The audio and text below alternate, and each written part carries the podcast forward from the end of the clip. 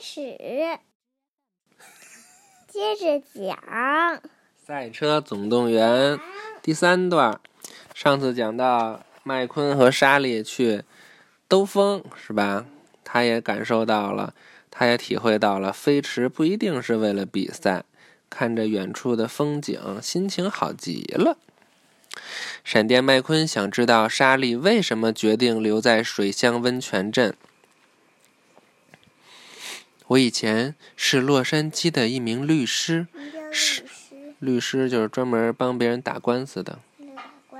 打官司。就是比如两个人或者两个公司，他们之间有不一样意见不一样的地方，他们就会去打官司，然后法官去宣判谁赢谁输，谁对谁错。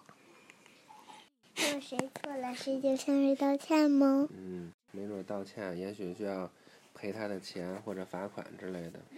罚款？罚款就是罚他的钱。接着讲了啊，谁输了就罚谁。生活忙忙碌碌，也不叫输，就叫输。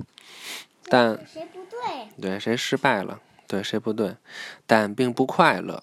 莎莉解释说，于是。因为他就瞎忙啊，瞎忙，他也不知道到底在忙什么呢，那怎么想的呀？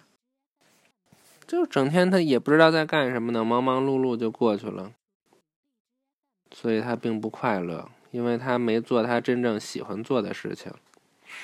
于是。就是他做的事儿不是他真正喜欢想做的事儿，所以就会不快乐。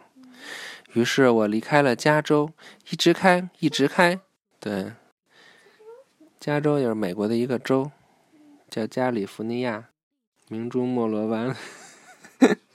最终来到这儿的时候，车坏了，于是我就决定留了下来。我爱上了这里。莎莉一边继续说，一边带着闪电麦昆来到风景更美的地方。我每每每我每一夜我就起来看一下，然后躺下。行。远处深谷幽静，青山环绕。闪电麦昆隐约看见，不断有汽车从更远处的洲际公路上飞驰而过，这公路就是那个弯弯的的。直的。他们这样匆忙，甚至不知道自己错过了什么。闪电麦昆喃喃地说我：“一四十年前，嗯我一般这就板牙，嗯，我一般都是你刚翻页，趁你还没有讲的时候看。行，这是小红这板牙，你看嗯，这时候就是那警长，嗯，你看，看板牙多新呀！嗯上回他拖着这个车，这是哪个？这是咖啡店的主人，这是小红消防车，对，这是警长。那那个蓝天博士呢？嗯，可是吧这还样呢是吗？嗯，你看，像哈，就是啊，嗯啊然后这是那什么？这是塔布，嗯，这是塔布那个什么？小就是助手。四十年前。对，还没有那条洲际公路。莎莉解释说，镇上的居民。对不需要离开就能够了解世界，因为全世界的车都会经过这儿。嗯镇上的居民就在这儿这这弯的洲际公路上走。对，那个就是美国很有名的六十六号公路。回头咱们也走去吧。嗯但是我得先学会美语。嗯，就这弯弯的是吧？后来发生了什么？闪电麦昆问。为了节省十分钟的路程，洲际公路绕开了这座小镇。莎莉回答。那天晚些时候，闪电麦昆跟着蓝天博士来到了他的办公室。你怎么会在事业巅峰期离开赛场呢？闪电麦昆疑惑地问。蓝天博士给他看了一篇关于自己受重伤的报道，告诉闪电麦昆，他被修好以后，曾经也想重返赛场，但是重新回去，但是他被一辆车取代了，一辆菜鸟车代替了他的位置。菜鸟只有闪电麦昆吗？嗯，菜鸟的意思就是新来的。第二天一早，路终于修好了，但是闪电麦昆到哪儿去了？他离开这里去加州了吗？大伙儿都很难过。看，这是大众。对，我还刚要跟你说呢。当小红哭泣着要离开的时候，闪电麦昆竟然出现了。我就知道你不会不辞而别的，板牙大叫着。板牙原来就是小红消防车。对，你看，这就是这就是保时捷。这有点不清楚，这有点不清楚，回头我们回头我们看一清楚的。我看见了，但是没看清楚。我不确定这些轮胎能不能让我到达加州。闪电麦昆说。就是就就是就是那个沙利呢。对。一眨眼的功夫，奇诺和卡布就给闪电麦昆配备了四个崭新的白胎壁轮胎。对。闪电麦昆光顾了每一家店，他加满他加满了辉哥家的有机燃料，试用了士官长配件铺的夜视镜，又在雷蒙的车体彩绘馆重新喷了漆。突然，霓虹灯点亮了整个水乡温泉镇，音乐响起，巡游的时间到了。我们发现闪电麦昆啦！扩音器里传出一个声音。没过多久，新闻采访车涌往小镇，记者们把闪电麦昆层层围住，大声地问个不停。闪电麦昆的视线被挡住了，他看不见莎莉和朋友们。你在哪儿？闪电麦昆的经纪人哈维在麦克的拖车尾部用扩音器喊道：“马上离开臭水乡镇吧！”就是那个他那经纪人。要不然就错过活塞杯了。在麦克催促哈维，在麦克催促闪电麦昆快上拖车的时候，他和莎莉深情地注视着对方，都不知道该说些什么才好。最终，莎莉对闪电麦昆说：“希望你能找到你想要的。” I hope you can find what you are looking for.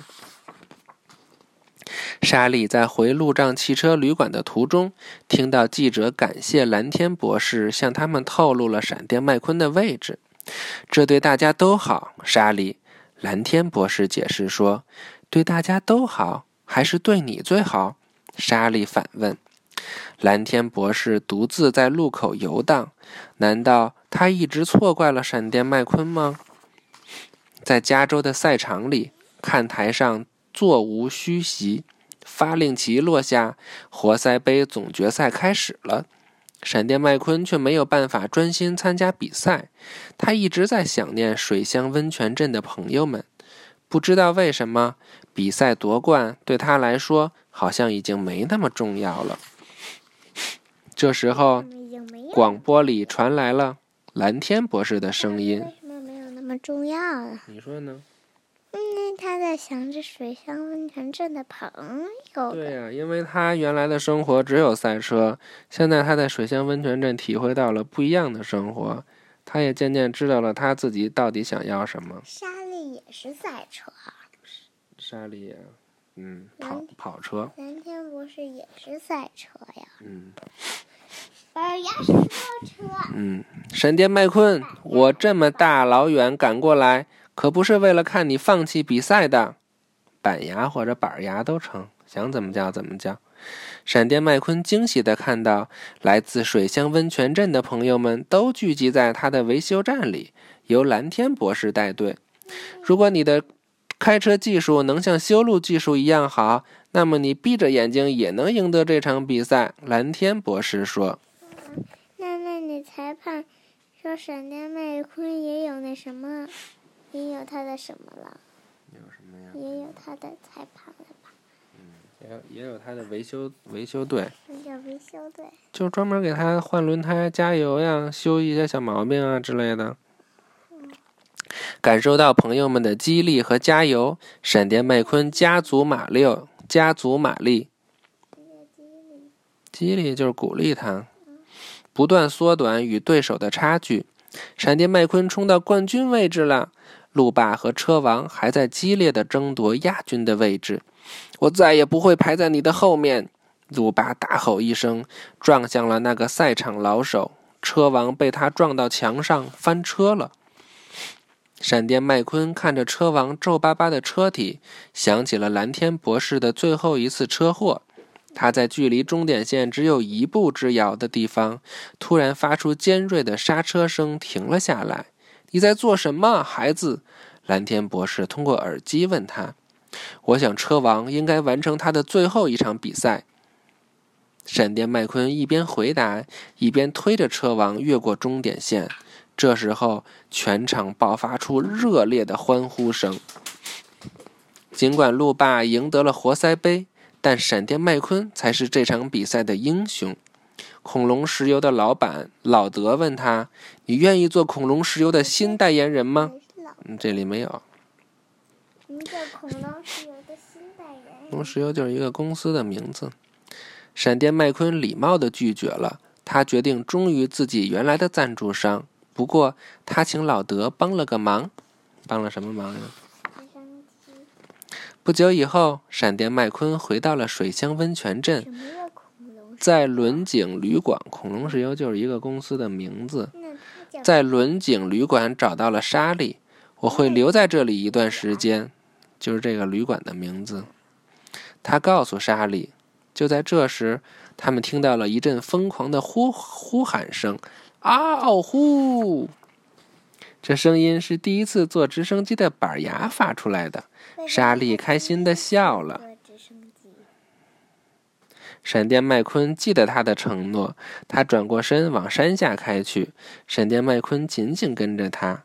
看起来，闪电麦昆终于找到了属于自属于他的新家。真好，晚安，结束。嗯，拜拜，Goodbye。Goodbye。